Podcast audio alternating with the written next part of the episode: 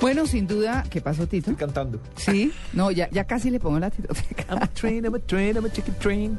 Ah, uy, esa es buenísima. Claro que la logré pescar. ¿no? Es que me puso a buscar a Albert Hammond, entonces estoy por aquí canturreando. Muy bien. bueno, vamos a hablar de la propiedad intelectual, porque digamos que en las empresas y eh, para ser más competitivos, siempre se está buscando gente talentosa, pero además eh, gente innovadora y gente con innovaciones importantes, pero no necesariamente tiene que ser en una compañía. Usted también puede inventarse algo, crearse algo y sacarle provecho de cosas que son distintas, que le pueden servir a la gente, pero que también pueden ser económicamente importantes para usted. Esa es una forma de decir o hablar mejor sobre la propiedad intelectual.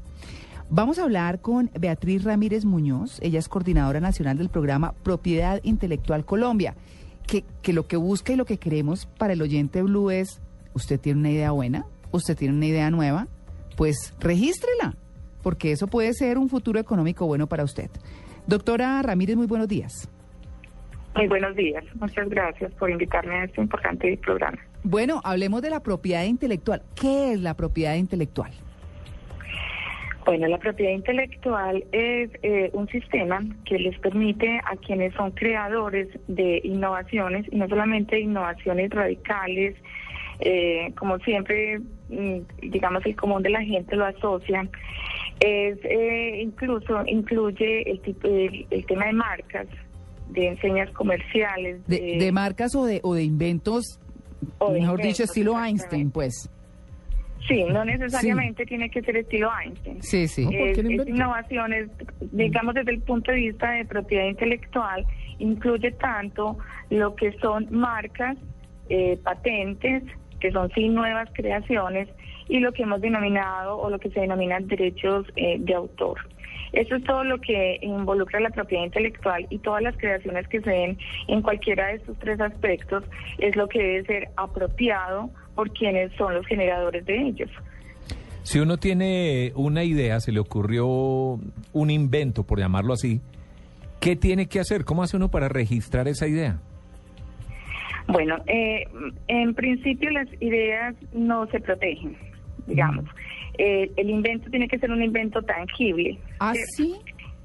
Sí, el invento tiene que ser un invento, eh, eh, tiene que ser algo tangible. Respecto, si vamos a hablar de las patentes, hay unas características especiales eh, de las patentes y es que tienen que tener un nivel inventivo, es decir, que no haga aparte del estado de la técnica, que no exista en el mundo una cosa igual, cuando estamos hablando exclusivamente de patentes, no debe ser una cosa obvia para una persona que sea especialista y versada en el tema y debe tener una aplicación industrial. Eh, digamos, esas son las tres características más importantes de una patente. Entonces ahí hay el elemento de tangibilidad. Eh, cuando ya sí, digamos desde el punto de vista de la marca, cuando creamos una empresa que va a desarrollar productos y servicios para, para, el, para el comercio, para la producción o para exportación, eh, esos productos y servicios deben estar cobijados bajo una marca. Cuando se crea esa marca, también debe protegerse, digamos, ante las instituciones que administran los derechos de propiedad industrial, en el caso de Colombia, es la Superintendencia de Industria y Comercio, eh, para que él sea dueño de esa marca y nadie tampoco replique o, o desarrolle productos y servicios bajo ese mismo nombre. Yo Y creo que- pueda-. Sí, Yo creo que demos un ejemplo de algo concreto para que nuestro oyente en Blue Jeans eh, sepa exactamente o con mayor claridad a qué nos estamos refiriendo, porque pues hablamos de cosas que se han creado, del registro de esa propiedad intelectual eh, mío como creador de algo que usted está aclarando es tiene que ser tangible. Demos un ejemplo. Sí, eh, digamos en, el caso de nosotros, en el programa que estamos desarrollando con el apoyo del Banco Interamericano de Desarrollo, eh, la idea es eh, apoyar a las empresas que tengan estos eh, cultura de innovación. En nuestro caso tenemos un eh, casos de patentes en el mundo tenemos muchas, pero por, por lo el mensaje que quiero dejar es que esto no es digamos para el caso de Einstein ni las grandes empresas con grandes capitales, sino que también desde las pequeñas empresas se pueden generar eh, invenciones.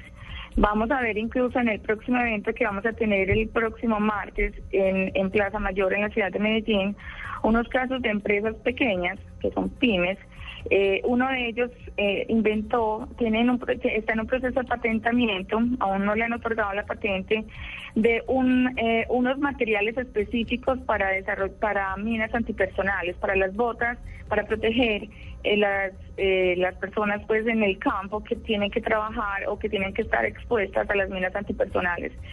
La, la combinación de materiales que este empresario desarrolló no existe en el mundo. Eh, eh, antes de, presentar incluso un proceso de patentabilidad se tiene que hacer una investigación a nivel mundial que ese estado de la técnica, que ese desarrollo no tenga, ah, digamos, un igual en el mundo.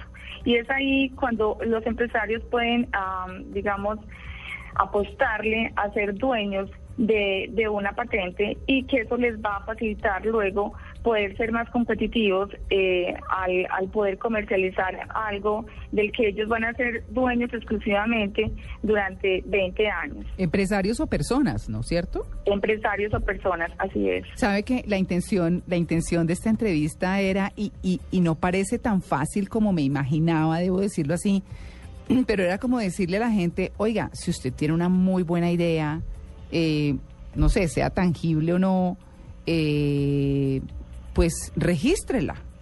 Vaya, se le pueden robar la idea o algo así por el estilo, pero no, no parece tan sencillo en el proceso que usted está describiendo. Eh, lo que pasa es que el tema de propiedad intelectual no solamente, no solamente está escrito a patentes y a nuevas creaciones. Propiedad intelectual es un concepto mucho más amplio. Eh, y, y no es tan complejo, realmente es sencillo. Como les decía al principio, eh, propiedad intelectual implica o abarca desde el punto de vista de las marcas, de los diseños, de las patentes, de los secretos empresariales, de los derechos de autor, de las cláusulas incluso de confidencialidad que se tienen que tener en las empresas eh, para proteger el conocimiento estratégico que se genera y que en el que están involucrados, eh, digamos, el relacionamiento con empleados, con aliados, con proveedores, con centros de investigación. Entonces, lo que hemos identificado en el programa es que en las empresas se genera una cantidad de conocimiento que no se tiene la conciencia de eh, em, utilizar las herramientas adecuadas para protegerlos. Eh, y lo que les quiero decir con esto es que no necesariamente tiene que ser una patente. Sí, vea, yo tengo dos inquietudes. Eh, primera, ¿cómo sé que registro y, es decir, y, no me copian la idea y, la termina registrando la agencia de registros? No, no sé si me explico. Tengo un invento, lo llevo allá y resulta que sí, sí, claro, váyase tranquilo, pum, y terminan registrándolo otra persona. ¿Eso hay un ente eh, oficial, digamos, de registros? Sí, primero cuando uno tiene, eh, cree que lo que tiene es una novedad muy alta que puede considerarse, en este caso, una patente, el empresario tiene que eh, apoyarse muy bien de personas expertas. Normalmente son grupos de consultores eh, con disciplina, digamos, jurídica, pero también eh, especialistas que puedan estudiar el si eso que este empresario o esta persona considera que puede ser una patente no existe en alguna otra parte del mundo. Se hace primero lo que se denomina ah, un estudio de la técnica, revisar los antecedentes tecnológicos de esto. Si ese estudio preliminar eh, da que, es que hay posibilidad de que esto sea una novedad, eh, pues se hace todo un proceso de trámite, es un poco complejo y por eso es muy bueno que las personas o los empresarios se asesoren de expertos para hacer eh, los trámites respectivos ante las entidades, en este caso la superintendencia en Colombia o entidades internacionales que administran también derechos en otros países.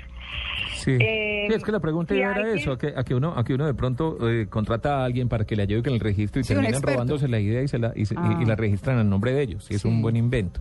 Pero bueno, y... es muy importante que se asesore muy bien sobre con quién va a trabajar este tipo de temas eh, y el cuidado que tiene que tener es también no eh, divulgar la información antes de tiempo, o sea, ir a presentarlo a, una conferencia central o aparecer eh, una publicación en una revista sin haber radicado oficialmente su solicitud, en este caso ante la superintendencia, por ejemplo, eh, debe tener todos esos cuidados, porque cuando ya la información sale a la luz pública, así sea en un documento de investigación científica, así sea que participó en una conferencia, así sea que está dando información que no puede dar, eh, podría, mm, digamos, dejar de ser un secreto en ese momento y ya pasar a ser eh, público Mm, y perder sí. la posibilidad de, de ser dueño de esa patente. Es que uno ve, si al en- final es, un- si al final es patentable. ve sitios de internet donde le dicen a uno que registre aquí su invento, que nosotros le ayudamos y todo lo demás, y, y sí le daría a uno un poquito de temor eso, No, ¿cierto? pues que sí, terminen a- a robando la idea. Sí. Y, y el último tema que le quería preguntar, ¿qué pasa cuando una marca se vuelve un genérico? Uno habla en Colombia de Colbón, O de Kleenex. habla uno de Icopor, Sí. ¿cierto? Sí. Que, que, que el Icopor no se llama Icopor, eso es un estereofomo, no sé cómo se llama en, en, No, yo- en- sí. en español, eh, eso tiene un nombre La plástico, ¿cierto? de algo, sí. el colbón, pues es una Pegante. un, pe- un pegante blanco que aquí seguramente existió o existe una marca Colbond, ¿cierto? Que viene de, de pegamentos colombianos o Xerox, ¿cierto? Una Xeroxcopia. Eh, recuerdo en Medellín le decían a uno, tráigame un colombiano para envolver el, el- el- no sé, la carne, El aguacate. el aguacate, un colombiano, por decir un periódico. ¿Qué pasa con esas marcas? ¿Se vuelven genéricas? ¿Y cómo hace uno para proteger una marca de esas, para que no la use la gente? Bueno, cuando son esas marcas genéricas, eh, la, la superintendencia eh, tiene, digamos, todos sus, sus reglamentos y normas frente a- al asunto. Eh, normalmente una persona común y corriente no podría registrar una marca genérica, ¿cierto? Tiene que haber una distintividad. Hay algunas marcas genéricas, los que hoy son dueños de esas marcas, eh, pues tienen también la protección eh, de y por parte de la superintendencia de que ninguna otra persona podría registrar una marca similar. Pero pero las marcas genéricas no tengo muy bien el concepto técnico, pero pero hay unas normas que protegen a quienes fueron los primeros creadores y a partir de ahí o los primeros no creadores, sino que se apropiaron pues de, de- del concepto y de los productos y, y servicios que se desarrollaron en torno a eso, pero ya nadie más podría registrar eh, una marca genérica que ya se o o digamos eh, reglamentada por superintendencia porque podría generar cierta confundibilidad eh, en el en el común o porque ya al- alguien ya sea dueño de eso desde desde el principio. Claro. Pues yo pensé, la verdad, que el tema iba a ser más fácil. No, yo dije, muy no. complicado. Es, es muy El difícil. tema O sea, de no es derechos tan de autor fácil. hoy en día y eso que no tocamos el tema de derechos de autor. No, y en un mundo sí globalizado, es Tito. complicado. Porque usted puede hacer un registro nacionalmente o internacionalmente. Y es muy eh, complejo. O sea, digamos. Mire, mire lo que ha pasado en estos días con la llegada de algunos eh, restaurantes internacionales o incluso de algunas marcas Sí. que vienen y encuentran que ya está registrado en el país Mm. y entonces o tienen que negociar o tienen que cambiar de marca o simplemente no vienen. Claro, es una cosa complicada. Mire lo que está pasando, por ejemplo, en la tecnología. Como Apple, por ejemplo, demandó a Samsung, Sí, por usar sus ¿cierto? aplicaciones. Exactamente, por usar algunas de sus aplicaciones y de sus inventos. Hoy en día el tema de los derechos de autor es complicadísimo. No, y, por, y como le y decía, hay mucho dinero en juego, mucho dinero en juego. Bueno, pues bueno, si tiene un invien- invento, ánimo. Regístrelo ya, ya está el billete. Eh, sí, pero además sea bien creativo, porque la cosa tampoco es tan fácil en, en términos de, de qué se inventó. María Clara, Sí. aquí hay, aquí en Medellín, eh, y pues estuvimos de hecho hablándolo en Blue Radio hace algunos días en Mañanas Blue, hay un parque que se llama el Parque E.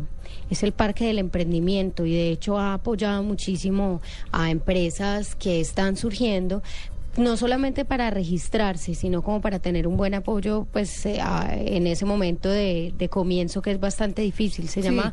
Parque es un sí, es un parque de emprendimiento que ayuda bastante como a ese tipo de cosas, asesoramientos y asesorías y demás que, que yo creo que uno a veces también puede ser muy soñador como dueño de una idea. Claro, no, y además porque digamos que eh, emprendimiento, pues hay ventures, por ejemplo, que es de emprendimiento, eh, Destapa Futuro también es emprendimiento, y son, pero digamos es ir un poco más allá, es usted lo que está haciendo es tan chévere, es tan innovador, que regístrelo.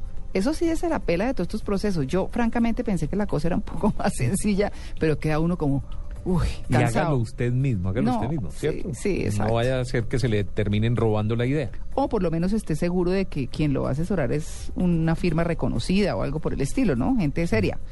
Bueno, pues, ánimo. Yo quedé hasta cansada de escuchar todo eso, ¿ah? Bueno, 7 y ¿Alguna vez ha 40. inventado algo, María Clara? Yo sí. ¿Algún invento y lo registró? Mm, No, porque era una excusa. 7 y 40.